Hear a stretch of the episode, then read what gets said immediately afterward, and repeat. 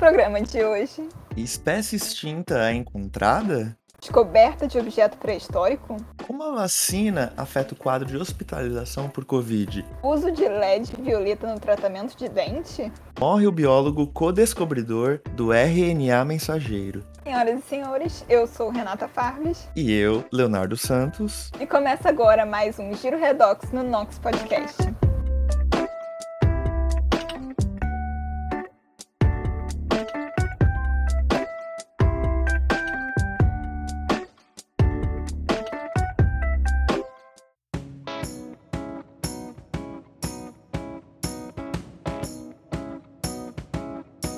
O Nox Podcast é uma iniciativa de alunos do Instituto de Química da USP para levar ciência e o que anda acontecendo na universidade pública para todos, em especial aos não cientistas.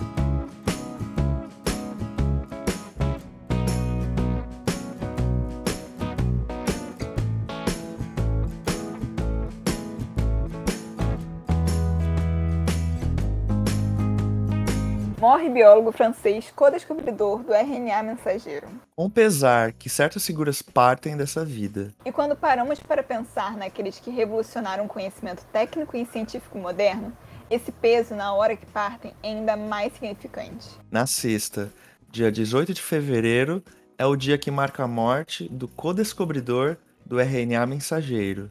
O cientista François Gros. de 95 anos e ocupava o cargo de secretário da Academia Francesa de Ciência de 1991 a 2000. O RNA mensageiro, que atua como intermediário das informações contidas no DNA, Após quase 60 anos, a descoberta dele serve de base para a formulação de vacinas para a Covid-19. como é o caso da Pfizer e Moderna. Descoberta de escultura pré-histórica de 5 mil anos na Inglaterra. Nunca é demais descobrir fatos e curiosidades sobre os nossos ancestrais. É muito fascinante saber como viviam Comunicavam. ou entendiam o mundo os primeiros homens e mulheres. E no dia 10 de fevereiro foi anunciado pelo Museu Britânico que paleontólogos encontraram e desenterraram uma escultura de 5 mil anos de idade, produzida entre 3005 e 2890 a.C., abre aspas, tambor de giz, fecha aspas, como é chamado. faz parte das exposições do museu e remonta da mesma época da construção do Stonehenge e destaca-se por seus detalhes e semelhanças com um monumento pré-histórico. O objeto cilíndrico foi encontrado junto de uma bola de giz e uma agulha de osso polido em uma sepultura de três crianças a 384 quilômetros de distância de Stonehenge.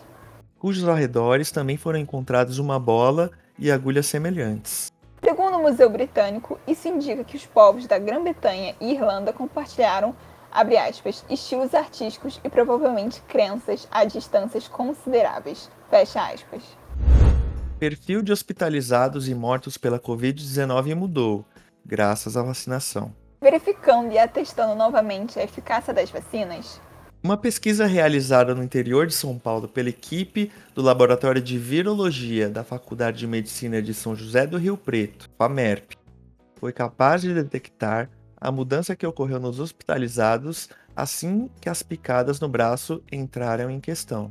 Analisando retrospectivamente os dados dos 1.777 pacientes hospitalizados entre 5 de janeiro a 12 de setembro de 2021, Foram capazes de determinar que entre os não vacinados, os fatores que se relacionavam com a ida à UTI e morte eram idade acima de 60 anos e comorbidades como cardiopatia, distúrbios no fígado ou neurológicos, diabetes comprometimento imunológico. e doenças renais. Já entre os vacinados, somente idade acima de 60 anos e insuficiência renal se configuram como preditores de mortalidade. Segundo o professor da FAMERP, Maurício Lacerda Nogueira, Abre aspas. Essa é uma evidência clara de que a vacina protege muito bem e salva vidas. Fecha aspas. espécime, abre aspas, extinta, fecha aspas, de perereca é redescoberta na Mata Atlântica. A emergência climática bate à nossa porta e hoje, Mais do que nunca, sabemos da urgência de se defender e preservar biomas e a biodiversidade como um todo. e como símbolo de esperança, pesquisadores do Instituto de Biociência da USP encontraram Não uma, Mas pasmem, uma população de 15 indivíduos da espécie Prinomedusa appendiculata. Uma perereca dita como extinta desde 1970. Os animais foram encontrados no Parque Estadual Nascentes do Paranapanema, PENAP. No município de Capão Bonito, em São Paulo. E o indivíduo dessa espécie pode ser visto hoje no Museu de Zoologia da USP. Esse achado mostra como as poucas reservas naturais de Mata Atlântica são importantes não só para a pesquisa, como para manter e proteger animais em estado de vulnerabilidade. Uso de LED violeta aumenta a eficiência de clareamento dental. Quem não quer ter aquele sorriso colgate que impressiona? Todo mundo, né? Bem, para os interessados, hoje já existem os tratamentos de clareamento nos dentistas e, na notícia de hoje, destacaremos o método de consultório com o uso de gel. Pesquisa feita por cientistas da Faculdade de Odontologia da USP indica que a luz LED violeta aumenta a eficiência desse método de clarear os dentes, necessitando de que os pacientes tenham que utilizar o gel por apenas 15 minutos. Os mesmos ainda relatam menos sensibilidade do que o método sem o uso de qualquer luz. Que ainda necessita que o gel fique pelo dobro do tempo em contato com os dentes. Vale ressaltar que o uso de luz LED também se difere e se mostra melhor do que o tratamento com o uso de lasers de antigamente, que esquentavam muitos tecidos nervosos no interior dos dentes. Todo esse aquecimento, abre aspas, é como uma pessoa com muita febre, controlada, sendo necessário, nesse caso, um tratamento de canal. Fecha aspas. Afirma Bruno Bachega, um dos autores do artigo. Todos nós conseguimos ver como o desmatamento e as mudanças climáticas ocasionadas por esse problema de nossos tempos vem causando diversos problemas como alagamentos, deslizamentos de terra e um tempo mais agitado e imprevisível.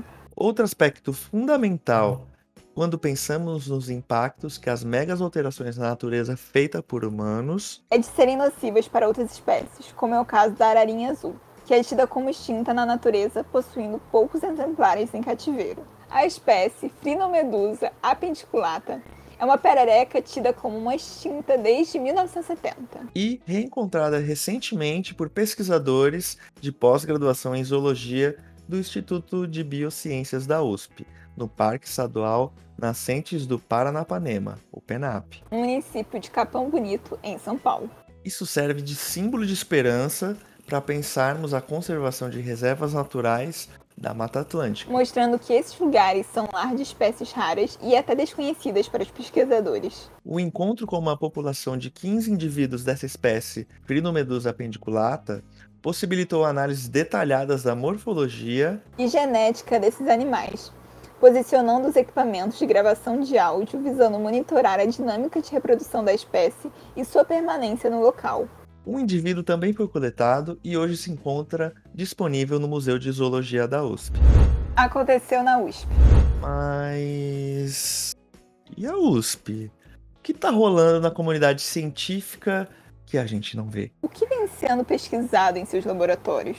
Para os amantes da astronomia, o Observatório Astronômico da USP São Carlos anuncia o retorno das atividades presenciais com um tour de visitação ao telescópio e todo o Centro de Divulgação Científica e Cultural CDCC da USP. Esse tour, com duração de 45 minutos, tem como principal proposta dar uma noção aos visitantes das reais proporções dos planetas e do próprio Sol, e abordar inclusive a constelação Cruzeiro do Sul que poderá ser vista mesmo de dia, graças a um modelo tridimensional com as mesmas dimensões e posições da constelação em determinadas noites e horários ao longo do ano. A ida exige um agendamento prévio, que ocorre de terça a sexta, das 8 às 12 horas e das 13 às 17 horas. Exclusivamente por telefone, no número DDD 16 3373 9191. Vale ressaltar que a visitação exige comprovante de vacinação e o uso de máscaras adequadamente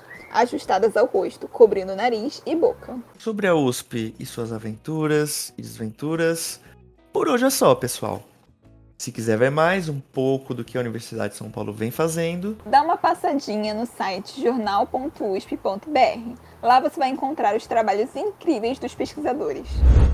Na prestação de serviço de hoje, gostaríamos de avisá-lo sobre a Bienal do Livro de 2022. Voltando para São Paulo agora, após a última edição em 2018, O evento contará com a participação de diversas editoras, livrarias e distribuidoras de livros do país. E é destino certo para aqueles que amam ou querem desenvolver o hábito da leitura. mas fique atento, o evento vai acontecer do dia 2 ao dia 10 de julho no Expo Center. É tudo para o programa de hoje. Gostaria de agradecer imensamente pela presença e pela sua audiência. E não esquece de seguir a gente nas redes sociais, Facebook, Twitter, Instagram. É só pesquisar Nox Podcast e fique por dentro dos próximos episódios. Eu sou Renata Farves. E eu, Leonardo Santos, e vemos vocês no próximo Giro Redox. Tchau!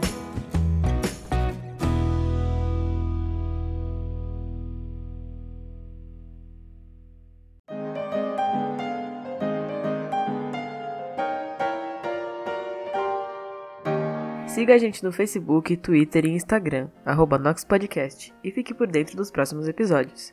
Eu sou a Laura Rezende e vemos vocês nos próximos episódios. Tchau! Equipe Locução Alexandre do Gabriel Santiago e Laura Rezende Redação Ana Amaral, Andressa Levi, Mariana Teixeira, Igor Castelar e Nicolas Mariano Edição Pedro Sabanai, Kaique Grabauskas e Christian Hurtado Comunicação e Artes Gráficas Christian Hurtado, Isabela Lourenço, Kaique Grabauskas, Marcelino Moreira e Vida Vieira, e administrativo Edgar Brown, Felipe de Souza Silva e Gabriel Santiago.